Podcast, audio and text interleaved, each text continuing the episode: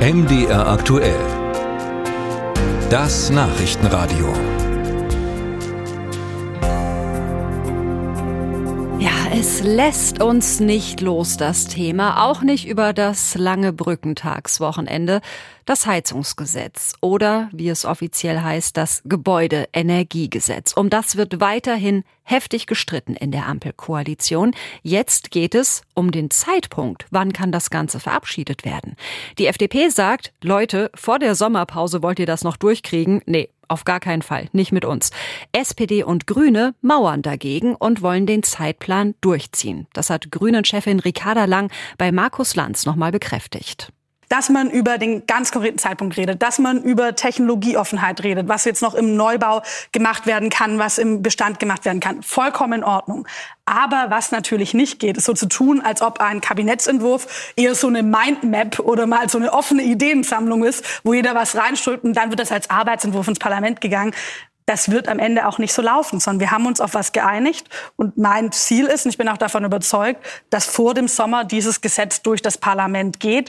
Ja, aber wie wird es denn nun? Dazu ist jetzt live am Telefon Konrad Stockmeier, einer der FDP-Energiepolitiker und Mitglied im Bundestagsausschuss für Klimaschutz und Energie. Guten Morgen, Herr Stockmeier.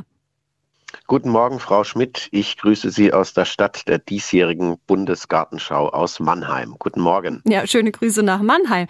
Herr Stockmeier, warum soll das jetzt plötzlich nicht mehr gehen vor der Sommerpause mit dem Heizungsgesetz?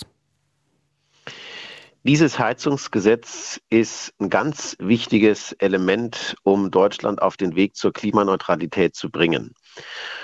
Und wenn es ums Heizen geht, dann geht man ja direkt in die Häuser und in die Wohnungen der Menschen, der Gewerbetreibenden, der Händler und übrigens auch aller öffentlichen Institutionen rein das ist ein Riesenprojekt, bei dem wir alle Menschen mitnehmen müssen.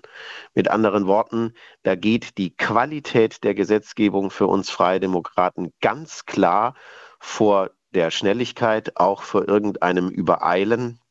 Und deswegen werden wir uns die Zeit nehmen. Deswegen wird es insgesamt die Zeit brauchen, dieses Gesetz so gut zu machen. Und da lassen wir uns nicht unter Druck setzen.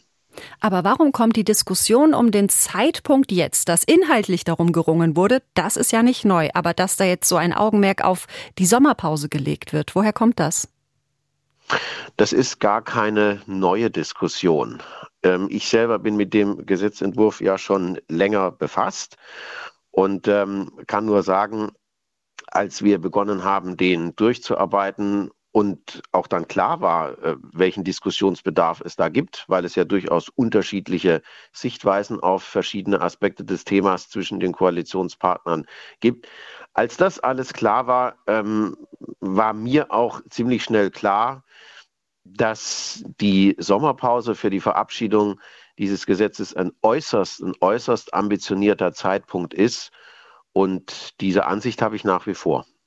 Von was für Zeiträumen reden wir denn, die Sie für realistisch halten, um dieses Gesetz verträglich durchzubringen? Da werde ich mich jetzt auf keinen exakten Zeitraum festlegen lassen. Es geht nicht darum, dieses Thema auf irgendeine lange Bank zu schieben, weil auch für uns Liberale der Kampf gegen den Klimawandel beziehungsweise eben Klimaneutralität für Deutschland eine ganz, ganz hohe Priorität hat. Aber es ist eben so ein umfangreiches, ein so weitreichendes Gesetz, äh, dass wir jetzt uns wirklich die Zeit nehmen, gemeinsam mit den Koalitionspartnern da das Bestmögliche rauszukriegen. Um den Ball mal zurückzuspielen, kann ich nur sagen, ja, man kann auf das, was wir Liberale für richtig und geboten halten, ja auch so zugehen, dass dadurch von Seiten der SPD und der Grünen durchaus auch nochmal Tempo in dieses Gesetzgebungsverfahren kommt. Ob die Koalitionspartner dazu bereit sind, das werden wir sehen, wenn das Ganze dann in die Gänge kommt. Es ist ja nochmal darauf hinzuweisen, dass das Gesetz als solches in der sogenannten ersten Lesung noch gar nicht im Deutschen Bundestag war. Ja, es ist noch ein Weg zu gehen, das stimmt natürlich. Jetzt sagt Ihr Generalsekretär, Herr Gierserei, dass es noch einen Fragenkatalog seitens der SPD gibt an Robert Habeck, an sein Ministerium mit rund 100 Fragen rund um dieses Gesetz. Da stellt sich die Frage, was haben Sie denn bisher gemacht? Ähm, kleine Korrektur, es ist kein Fragenkatalog der SPD, sondern es ist ein äh, Fragenkatalog der FDP. Ja.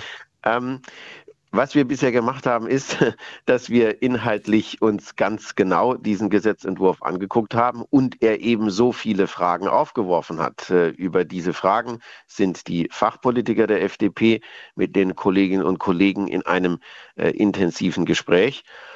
Und ich kann in aller Sportlichkeit nur sagen, ähm, das Haus Habeck hätte ja niemand daran gehindert, einen Gesetzentwurf vorzulegen, der weniger Fragen aufgeworfen hätte und der übrigens auch wesentlich näher an dem dran gewesen wäre, worauf man sich im Koalitionsvertrag geeinigt hat. Wir müssen zur Kenntnis nehmen, dass das in weiten Strecken so nicht der Fall war. Also gibt es da Nachbesserungsbedarf und das bringt äh, eine gewisse Intensität und auch eine gewisse Menge an Fragen mit sich und auch einen entsprechenden Zeitaufwand. Musik